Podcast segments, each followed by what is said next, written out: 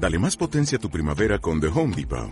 Obtén una potencia similar a la de la gasolina para podar, recortar y soplar con el sistema OnePlus de 18 voltios de Ryobi desde solo 89 dólares. Potencia para podar un tercio de un acre con una carga. Potencia para recortar el césped que dura hasta dos horas. Y fuerza de soplado de 110 millas por hora. Todo con una batería intercambiable. Llévate el sistema inalámbrico OnePlus de 18 voltios de Ryobi. Solo en The Home Depot. Haces más. Logras más. Vamos a entrarle ya de lleno. Este iPhone 14. mmm, pues primero vamos con los Pro, ¿no? ¿Nos explicas qué, qué onda, Toño? Los iPhone 14 Pro y 14 Pro Max creo que muy acertadamente son el salto más grande que ha dado Apple en los últimos años en cuestión de diseño y de cámaras. Eh, lo más importante es, eh, pues ya no hay notch, ahora tenemos, no especificaron, sea, los rumores decían que eran dos agujeros, uno chiquito y otro en forma de píldora, pero no se especificó durante la presentación, pero sí se mostró que es uno solo largo y lo más interesante es que tiene, fun- tiene funciones, animaciones que van cambiando. Por ejemplo, cuando usas el Face ID, sale ahí la carita. Cuando estás reproduciendo música, le picas y aparece un mini reproductor. Este, inclusive hay allí este algo de indicaciones de maps. Está, se ve interesante, al menos este, pues cómo se está implementando, no solo como ahí algo, un espacio en negro, sino que pues algo con más funciones. Más allá de esto, tenemos eh, en potencia nuevo chip a Bionic 16, el más poderoso hasta ahora. Inclusive Apple dice que pues definitivamente sus iPhone 14 Pro y Pro Max son los smartphones más poderosos que existen en la actualidad. Y, y, y, y, y nueva cámara, 48 megapíxeles. Creo que es, creo que ya llevaban tres generaciones con el mismo sensor de 12 megapíxeles, entonces ahora ya eh, pues cuatro veces mayor resolución. Igual van a usar pixel binning para combinar cuatro píxeles en uno. Ya saben, eh, ya les hemos hablado de eso muchas veces, como se hace en Android. Y pues eso, creo que esos son los tres pilares en los que estos nuevos iPhone 14 Pro y Pro Max este, pues se están eh, basando para llamarse los iPhone más poderosos hasta la fecha. Y pues, para corto, creo que esas son las principales características. Ah, y bueno, ya saben, dos modelos, 6.1 pulgadas y 6.7 el Pro Max. Ahí no hay cambios, este se mantiene pues, igual. Y pues Eh, creo que ya, para que... Rodrigo, Para ¿te tiene aprendido esta cosa del, del, del Dynamic Island? O sea, de la Dynamic Islands. pildorita esta. Sí, me tiene tremendamente prendido, la verdad. O sea, ya, ya, ya, ya habíamos escuchado rumores y justamente ya lo había platicado con Toño de los rumores que se decían de cómo iba a ser la implementación.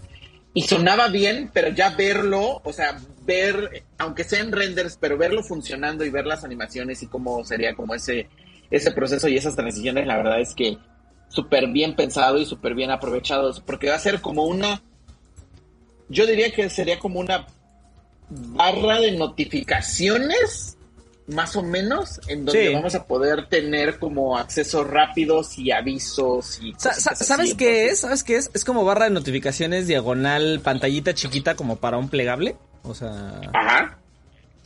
sí, es como, como, panta- como pantallita extra para tener, porque no nada más es de notificaciones, ¿no? En teoría, por ejemplo, lo que dice esto del, eh, por ahí se ve rápidamente lo del lift y, y se ve como a dos minutos está tu vehículo.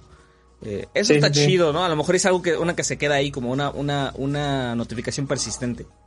Ahora que Ajá, lo dices de esa manera, me recuerda como a los LGB, que tenían como e- esa, esa, esa, esa pequeña este, pantallita, ajá, esa, esa, tira extra. Ahora que lo mencionó Steve, más o menos sí, sí es cierto. Sí, como, como un widget, tal cual dicen en el chat, como un widget ahí permanente, pero que se ve, sí se ve bien, la neta, porque, o sea, lo, lo ponía yo en el guion del shot. O sea, si algo le sale muy chido a Apple es esta cosa de que el sistema operativo se vea fluidito. Y las transiciones son muy bonitas, las animaciones. Entonces me parece una buena idea hacer que esto que en teoría en papel es muy feo, o sea, una perforación en pantalla del, del, del tamaño y forma que sea, pues que te sirva para software, pues. Ahora también es algo que, pues, lo importante es que es algo que no habíamos visto, ¿cómo se llama? Integrado en otros smartphones. O sea, agujeros en pantalla sí ha habido desde hace mucho tiempo, pero que los aprovechen de esta forma. O sea, lo máximo que se, que se aprovechara, eh, para lo que se aprovecharon los agujeros en pantalla, era, por ejemplo, para que se iluminara alrededor y cuando se reciben notificaciones, ¿no?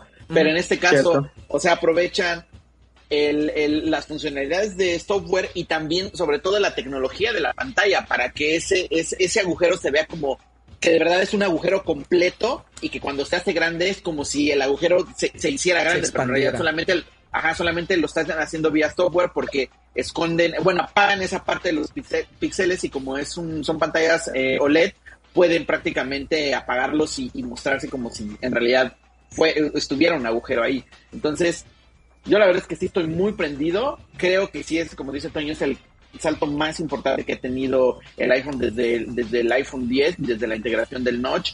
Y definitivamente va a ser el próximo identificador de, de, de los iPhone de ahora en adelante. Pero, pero en diseño, ¿no? O sea, cuando decimos el, el, el salto más grande, o sea, nos referimos a estética, ¿no? Na, na, especialmente, nada más. Sí, estética. El primer, el, el, primer gran salto, creo yo, fue el, la, la, pues, el que hayan eliminado, el que hayan, eh, el iPhone 10, que hayan eliminado el, el, sensor de huellas o el botón de inicio prácticamente. Y uh -huh. este creo que podría ser el segundo salto más importante que ha tenido el iPhone. Porque no solamente es como cambio en el diseño exterior, de hecho el diseño exterior pues se mantiene idéntico a las generaciones anteriores, sino más bien es cómo es que la gente va a interactuar eh, definitivamente con, eh, con el dispositivo. Eh, la verdad es que está, se ve muy bien, está muy bien integrado y, y pues habrá que verlo igual en, en, en, en vivo y en directo. ¿Les parece justificable que esto sea solamente para las, para las versiones Pro? De momento creo que sí. De momento, de momento creo que sí. Uh -huh.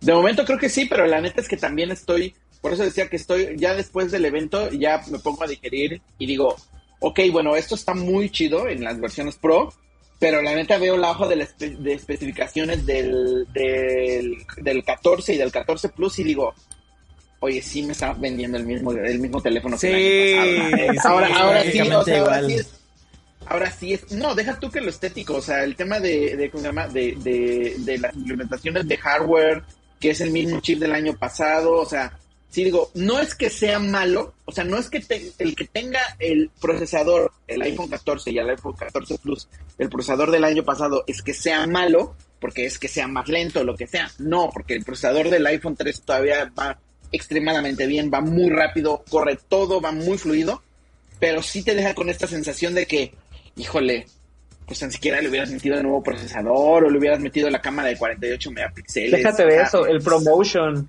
que no tenga promotion, este, después de una generación, sí está, después de una generación, sí.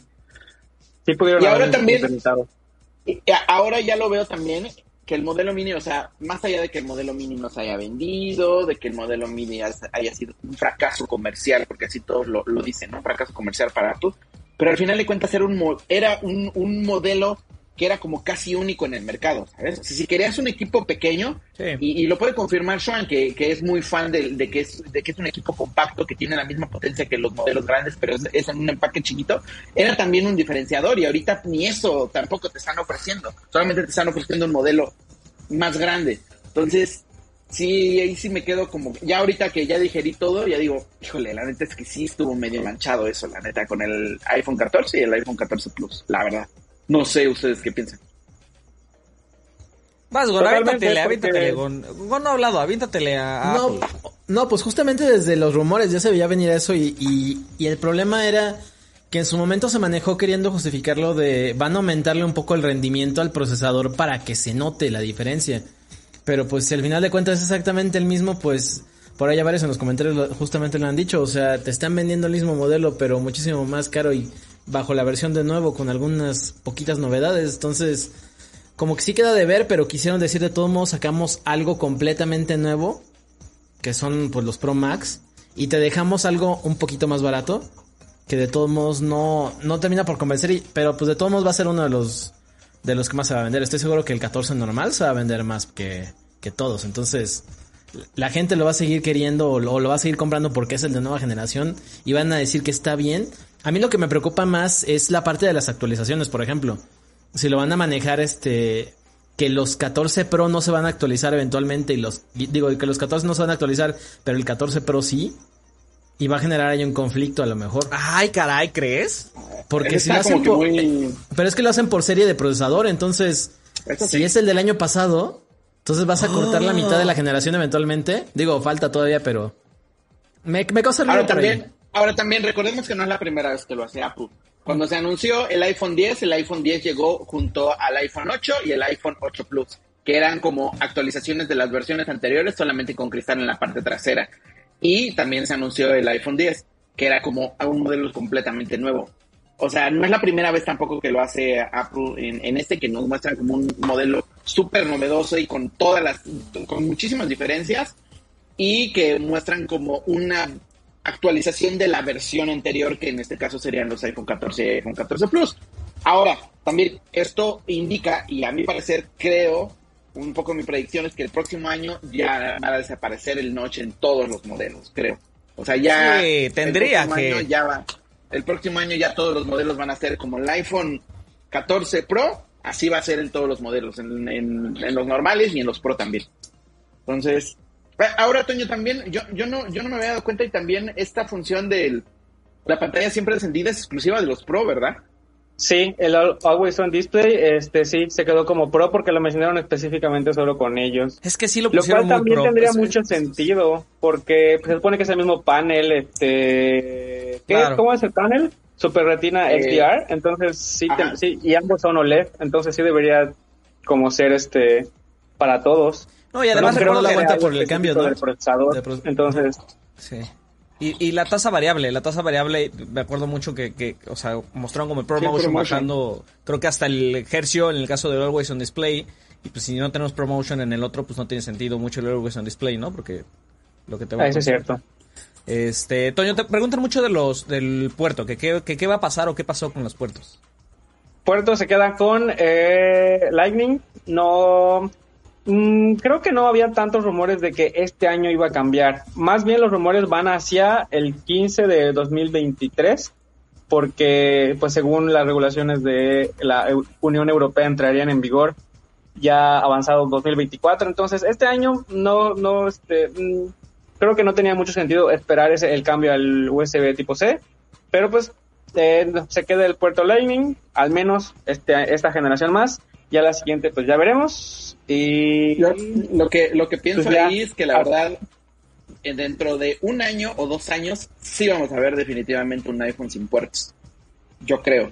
Yo creo que no van a dar el salto a USB-C. Yo creo que sí van a dar el salto directamente a un iPhone sin puertos. Porque en esta generación también lanzaron en Estados Unidos, o sea, todos los smartphones, todos los iPhone 14, todos los modelos que se lancen en Estados Unidos no van a tener ranura para tarjetas SIM. Esa es una noticia súper gorda, o sea, súper, súper importante y que un poco da pistas de lo que va a hacer Apple Pero- en un futuro. Pero ¿sabes cuál es?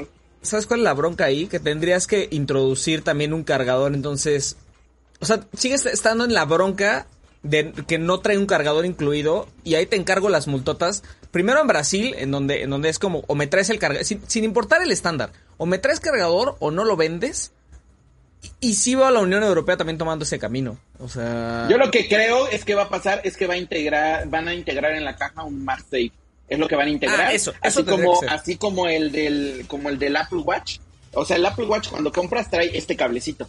sí, No trae la caja, trae este cablecito y ya tú lo conectas a cualquier puerto USB. Es lo que va a traer el, el iPhone el, eh, que no tenga puertos. Es lo que yo creo. Que no creo que se atrevan a ni integrar eso. O sea, esto sí lo tendrían que. Pero debería ser uno que no trajera salida de video y de audio o eso lo sacarían a partir de otro puerto como en el iPad. No, eh, no, pues al final de cuentas, yo creo que AirPlay es el, ¿cómo se llama? Es el futuro para, para Apple y ha estado apostando bastante por, por las conexiones inalámbricas y además dentro de su, de su ecosistema, si tienes un Apple TV, rapidísimo puedes enviar o, video. o no, desde hace unos años que lo abrió también, o sea...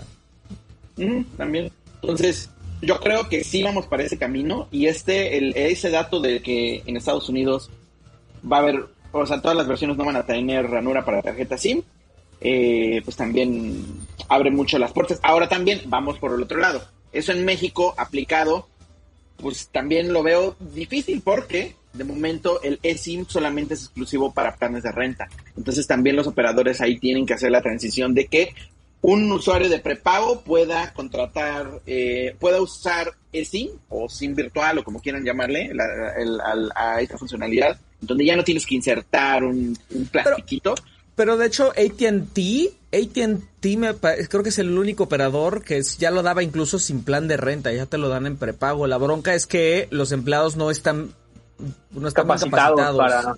Tuviste ahí un tema, ¿no? Con el Razer tú. Con el Razer de primera generación, justamente me tuve que poner a buscar entre los entre los CACs de distintos operadores quién lo daba y la gente de, comunicación de AT&T me confirmó que sus CACs sí lo dan a prepago, pero yo iba a los CACs y me decían no. No, sabemos, qué es eso. La neta, la neta, el tema del, del ESI, neta, yo sí le veo bastante futuro. O sea, que puedas estar cambiando de operador y de compañía con tan solo leer un código eh, QR y que no tengas que recibir un SIM y hacer como todo este proceso de ir por el SIM. Creo que tiene bastante futuro y, no sé, creo que vimos un como sneak peek de lo que podríamos ver en próximas generaciones del iPhone, pero Checa, ahí, ahí, ahora lo del iPhone, el iPhone 14, lo que decías, es este, el iPhone 14 es lo que decíamos de la estética. Este post, ¿este post lo hiciste tú, Toño? No, ya no estoy seguro. Sí, sí, sí, sí. Toño hizo todo, Toño hizo todo.